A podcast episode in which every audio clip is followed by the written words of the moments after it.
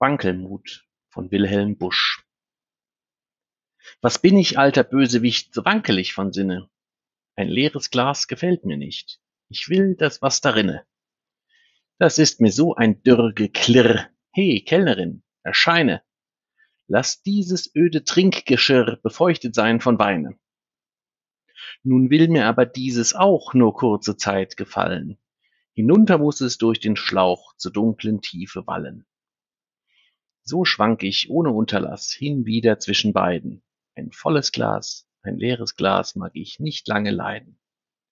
Ich bin gerade so als wie der Erzbischof von Köln. Er lädt sein Gläslein, Wupperdi, und lässt es wieder füllen.